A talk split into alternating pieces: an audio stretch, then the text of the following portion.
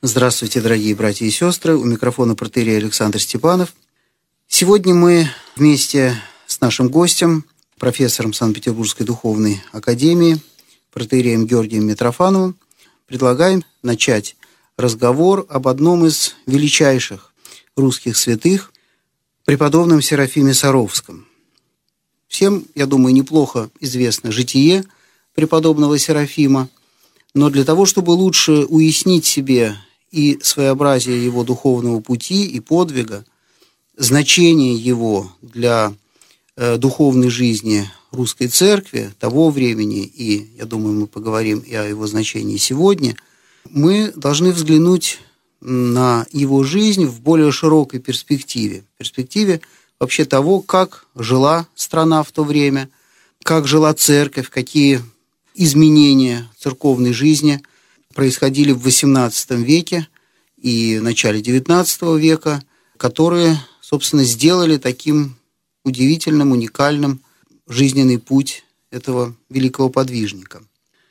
Итак, отец Георгий, сегодняшнюю нашу программу я бы хотел посвятить положение церкви и особенно, может быть, монашества в XVIII веке, в веке, когда секуляризация совершенно очевидно в нашей стране уже продвинулась достаточно далеко. В истории православной церкви состояние монашества нередко является своеобразным концентрированным выражением общего состояния церковной жизни. И состояние русского монашества XVII века во многом помогает понять, почему XVIII век, в середине которого и суждено было родиться преподобному Серафиму Саровскому, оказался в истории русского монашества одним из самых сложных, противоречивых, драматичных и вместе с тем выдающихся. Надо иметь в виду то обстоятельство, что пережившее свой безусловный расцвет в истории русской церкви на рубеже XIV-XV веков, да практически весь XV век, русское монашество постепенно, начиная с XVI века, переходит в стадию своего упадка. Это прозвучит на первый взгляд парадоксально, но очень верна характеристика Георгия Петровича Федотова, говорившего о том, что конфликт иосифлян и нестяжателей, двух, я думаю, известных нашим радиослушателям направлениях в русском монашестве, одно было связано с деятельностью преподобного Иосифа Волоцкого, другое с деятельностью преподобного Нила Сорского, их конфликт между собой стал действительно причиной исторической трагедии русского монашества. Вместо того, чтобы сосуществовать рядом, восполняя друг друга, эти две тенденции в развитии монашеской жизни, восходившие на самом деле еще к деятельности преподобного Сергия Радонежского, преподобного Кирилла Белозерского, оказались в непримиримом конфликте, что привело к внешней победе иосифлянства в XVI веке и внешнему поражению нестяжательства, но на самом деле означало постепенную деградацию тех позитивных тенденций, которые несло в себе каждое из этих движений. Речь идет о монашестве, ориентированном на активное социальное служение, эсифлянство, и о монашестве, обращенном прежде всего в молитвенной, созерцательной жизни, полностью отрешенной от мира, нестяжательства. Когда мы смотрим на монашество XVII века, то мы видим, что, несмотря на обилие в нашей стране монастырей, их число доходило почти до тысячи, мы не находим уже обителей, в которые бы встречались в таком большом количестве, как, скажем, в веке 15 даже 16 выдающиеся преподобные. Да, у нас есть поражающие своими масштабами монастыри, например, Соловецкий монастырь на севере, или Троицы, Сергиев монастырь под Москвой. Но выдающихся преподобных, преподобных, которые ставили своей задачей не поддержание жизни монастыря, как прежде всего хозяйственного организма, как храмового организма, а именно как монашеской общины, таких преподобных мы не находим в XVII веке, не находим все меньше и меньше. Более того, в последней четверти XVII века в русской церковной жизни не было ни одного святого монаха. Ни одного монаха, который был бы впоследствии канонизован. Это уникальный эпизод по-своему. Нечто подобное было а, в первые десятилетия монгольского завоевания. А здесь перед нами, казалось бы, православное царство, православная церковь, крупнейшая поместная церковь православного мира. Да, действительно, многие монастыри поражались своими достижениями в области хозяйства. И, кажется, явись тогда преподобный Иосиф Волоский, он бы умилился подвигом э, хозяйственным соловецких, например, монахов. Но, думаю, явись он тогда, он бы не только удивился, но и воскорбел. Ибо в сознании преподобного Иосифа Володского значительные богатства монастырей, земли, даже крестьяне рассматривались, по сути дела, как фонды общественного потребления. Для преподобного Иосифа Волоцкого было важно, чтобы монастыри свои богатства представляли на служение обществу, ибо государство не склонно было наше задумываться часто о нуждах общества. Более того, для преподобного Иосифа Волоцкого богатые монастыри составляли как бы основу материальной независимости церкви от государства, чего мы уже не можем говорить применительно к XVII веку. Точно так же и преподобный Нил Сорский, окажись он в монастырях XVII века, вряд ли бы нашел там людей, понимающих его духовные устремления, вообще отдающих себе отчет, что жизнь монаха должна быть прежде всего посвящена умной молитве. Эта практика практически уходит из монастырей. Перед нами забвение многих выдающихся заветов великих преподобных Русской Церкви, распространившиеся во многих монастырских обителях, и в то же время перед нами очень активно развивающаяся жизнь монастырей, как прежде всего хозяйственных районов. Да, появляются монастыри, которые контролируют, например, цены на хлебном рынке России.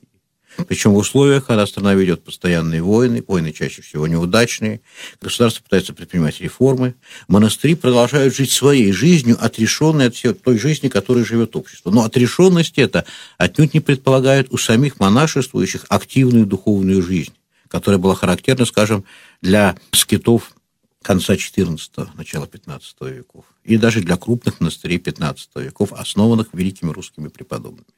Монашество, безусловно, переживает кризис. Для многих современников э, русский монастырь – это прежде всего собрание здоровых мужчин, отторгнутых от активной общественной, государственной, экономической жизни, эксплуатирующих труд многочисленнейших монастырских христиан, но не выполняющих своей основной миссии. Миссии молитвы за церковь, за страну, за тех многих и многих православных христиан, живущих в довольно жестоком мире XVII века. И не случайно, что для Петра Великого, ставшего проводить свои реформы, реформы, в которые, в частности, предполагали активное включение церкви в те начинания государственные, которые осуществлял он, монастырское монашество представлялось каким-то изжившим себя опытом религиозной жизни. Собственно, уже в царствовании Петра Великого предпринимаются шаги, которые должны были повернуть политику государства в направлении постепенной ликвидации монастырского монашества как, прежде всего, во многом независимого от государства экономического института. В его царствовании начинается сокращение общего числа монастырей и монашествующих. В монастырях постепенно вводятся штаты, сверх которого уже нельзя было привлекать насельников монастырей. Монастыри начинают привлекаться к материальному служению в пользу государства. Постепенно начинают налагать вот это тягловое бремя, которое несли остальные подданные империи. Наконец, император Петр Великий предпринимает шаги, направленные на то, чтобы просто взять под жесткий контроль всю хозяйственную деятельность монастырей, для чего создается монастырский приказ в 1701 году, и резко ограничить число монашеств. На первый взгляд, эти меры могли бы быть даже полезны для, может быть, оздоровления монастырской жизни.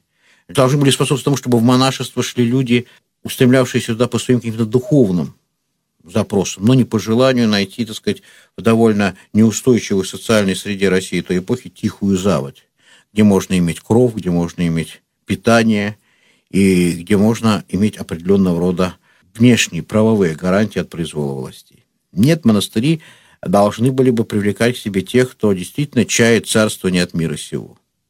Но надо сказать, что общая тенденция петровской политики в отношении монастырей была весьма радикальной. Он хотел по существу свести к минимуму монастырское монашество в России. И вот почему всегда тонко угадывавший мысли государя, архиепископ Феофан Прокопович в своем духовном регламенте подчеркивает, а я напомню вам, что это был основной закон государства, который определял деятельность церкви, что отныне в монастырь могут постригаться мужчины не моложе 30 лет, а женщины не моложе 50 лет.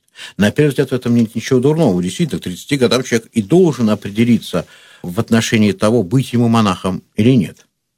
Но на практике, э, в контексте той исторической жизни, которая была тогда в России, это была очень для монастырского монашества губительная мера. Надо помнить, что всегда основное число монастырских монахов выходило из среды крестьянства. А для русского крестьянина было практически невозможно дожить до 30 лет и не определиться в своем социальном статусе. Если человек оставался в миру, в деревне, и к 30 годам не женился, то он казался человеком совершенно каким-то никудышним. И люди, может быть, и мечтавшие пойти в монастырь, послушниками сначала не монахами, в 20-25 лет, вынуждены были оставаться в миру, жениться. И получалось так, что, перекрывая путь в монастыри людям, которым было меньше 30 лет, духовный регламент резко вел не только к сокращению числа монашествующих, но и к изменению их качественного уровня. А это граница 30 лет, это же граница пострига, или это граница даже и послушничества, и вообще прихода в монастырь? Э, здесь были дополнительные в духовном регламенте ограничения. Вот я о них скажу дальше. Для того, чтобы уйти в монастырь кем бы то ни было, человеку, находившемуся на военной или гражданской службе, нужно было получить отставку. А начальству было не разрешено давать отставку, например, офицерам или чиновникам на основании того, что они хотят пойти в монастырь. Достаточно вспомнить многим нашим радиослушателям известную историю святителя Игнатия Бричинова, какого труда стоило ему идти с военной службы получить отставку на основании того, что он хотел принять монашеский пост. Хотя другие его современники с легкостью уходили с военной службы по другим основаниям. То есть даже в эпоху Николая I осталась вот эта инерция Петровского времени. Таким образом, люди, находившиеся на военной или гражданской службе, я уже здесь не говорю о, о нижних чинах, составлявших большинство вооруженных сил, которые не имели просто права до истечения 20-летней службы на флоте, 25-летней службы в армии уйти со службы этим людям путь был закрыт монашество. Что касается, опять-таки, основной категории э, монахов, это крестьяне, то, учитывая, что весь XVIII век, это уже в царстве Петра Великого, увеличивается число крепостных крестьян, то крепостной крестьянин не мог уйти в монастырь, даже послушником, без отпускной со стороны своего помещика. А помещик мог отпустить в монастырь самого негодного крестьянина. И только. Более того, духовный регламент не случайно был написан архиереем, прошедшим очень хорошую школу западной схоластической казуистики, вводил еще одно очень интересное ограничение.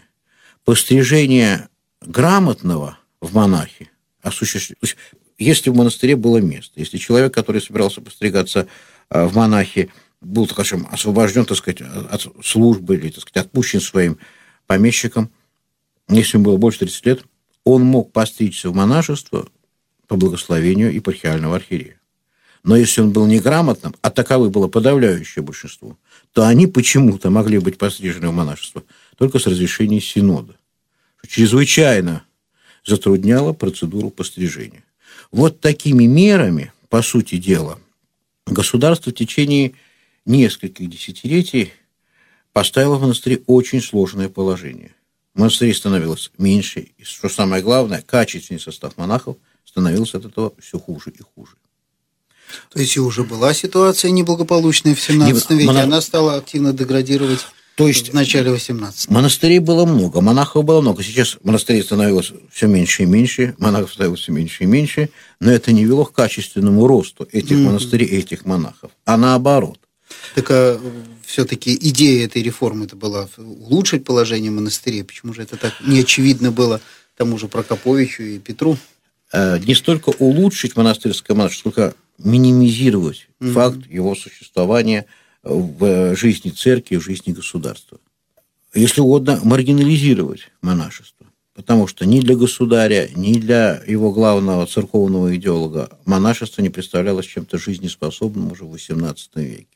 Более того, указ Синода о ликвидации всех монастырей, в которых было менее 30 монахов, наносил еще один очень серьезный удар по самой, может быть, одухотворенной форме монашеской жизни, по жизни скитов. Скиты традиционные, в которых было, как правило, не более 20 монахов, таким образом ликвидировались. Далее надо иметь в виду то обстоятельство, что Петр Великий постарался, конечно, в духе своих реформ – озаботиться повышением образовательного уровня русского монашества, издав в 1723 году указ об обязательном обучении монахов моложе 30 лет в школе Заиконоспасского монастыря. Но оно практически не было выполнено. И получилось то, что до сего времени актуальная мечта о создании монастырской семинарии, в которой бы монахи, не получившие семинарского образования, такого было подавляющее большинство, что и сейчас имеет место, могли бы получать это образование. Эта идея не реализовалась ни при Петре, ни э, после Петра. Хотя вот здесь мы встречаемся, безусловно, с позитивным моментом э, в петровской политике. Но все-таки доминировала тенденция на свертывание монашества.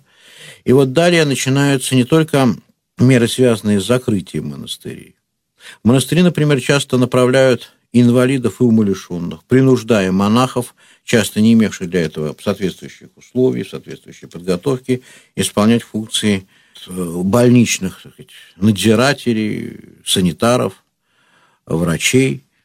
Особенно поражает антимонашеский закон царствования императрицы Анны Иоанновны. Закон 1734 года, который предполагал вообще запрет постригать в монашество кого-либо, кроме вдовых священнослужителей и отставных солдат. Вот если бы этот закон просуществовал у нас несколько десятилетий, то нетрудно представить, во что превратилось монашество. Да, действительно, вдовые священнослужители, которые все равно уже некуда деваться, кроме как оставаться в клире, а Петр а, Великий и его предшественники всегда стремились ограничить число духовного сословия. Вот почему Петр I добился того, что не обучающийся в духовной школе сын священника выписывался из духовного сословия в деревне, в крестьянское, в городе, в мещанское. Если ты хочешь быть священнослужителем, должен учиться. В принципе, правильно. Но за этим стояло желание, уменьшив э, духовное сословие, увеличить число тяглых людей, несущих общие так сказать, повинности, привлекаемые к разного рода государственной службе. Так вот, Анна Иоанновна оставляет возможность для монашеского пострига для вдовых, то есть уже не молодых священнослужителей, и для отставных солдат.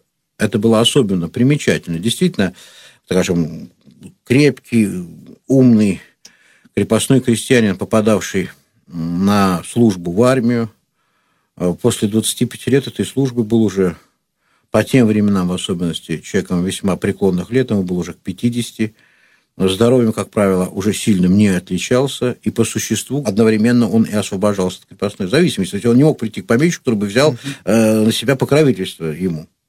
Он оказывался неудел. Ну, вот таким людям, которых по существу государство должно было бы взять на содержание, но оно этого не делало, и предполагалось таким образом идти в монастыри, превращая этим самым монастырь в богатильню даже для тех, кто не собирался, в общем-то, подвязаться на монашеском поприще. И в результате мы видим очень выразительную тенденцию, как первой четверти 18 века число монашеств числа сокращается до 25 тысяч. Немалая цифра, конечно. Но 1700... А было? Но было где-то раза в полтора больше в начале 18 mm, века. А к 1740 году число монашествующих уменьшается до 14 тысяч. Ситуация несколько изменилась с приходом к власти императрицы Елизаветы Петровны, которая была лично очень религиозным человеком, очень любила посещать монастыри. Собственно, Троиц Сергиев монастырь стал лаврой именно в ее царствование. Но и она продолжала политику своего отца в том смысле, что хозяйственная жизнь монастырей подпадала под все больше и более жесткий контроль со стороны государства. Ну и апогеем вот этой самой политики, связанной Э, с полным опустошением, материальным опустошением монастырей, стало, конечно, закон 1762 года, принятый императором Петром III, потом приостановленный Екатериной Великой, а потом снова, так сказать, как бы введенным в действие, который по существу ликвидировал все формы экономической жизни монастырей. То есть у монастырей отнималось земли, у монастырей отнимались крестьяне, монастыри переводилось здесь на очень э, скудное государственное содержание, при этом разбиваясь на несколько категорий. И надо сказать, что было, что у монахов конфисковывать. Достаточно сказать, что у одной только Троицы Серговой Лавры тогда было передано в казну государства более 100 тысяч крепостных крестьян. Огромная, конечно, по тем временам цифра. Действительно, государство попыталось вот уже примерно к 80-м годам 18 э, века и преуспело в этом полностью, перенаправить огромные богатства монастырей, причем не только недвижимое имущество крестьян, но и даже подчас содержимое монастырских ризниц, в государственную казну, резко уменьшив число монастырей и переведя их на очень жесткое штатное расписание, как контролирующее число насельников, так и определяющее содержание монастырей. В результате э, к 80-м годам XVIII века э, в России оставалось штатных 248 монастырей и сверхштатных 182. Правда, за это время Россия территориально разрослась, появилось 44 новых монастыря, но, в принципе, общее число монастырей, а нужно сказать, что сверхштатные монастыри, это были монастыри, как бы уже ориентированные на закрытие, общее число монастырей сверхштатных и штатных составляло в это время 430. То есть число монастырей уменьшилось более чем в два раза за XVIII век. Что это означало в целом для русского монашества? В целом для русского монашества это означало прежде всего то, что монастырское монашество лишено было той огромной материальной базы, опираясь на которую монастыри ведь могли не только безбедно существовать, но и иметь возможность в стране, живущей не так уж богатой, создать для какой-то части этого населения, ушедшие в монастырь, материальные условия, которые позволяли им думать не о хлебе насущном, но о какой-то духовной жизни.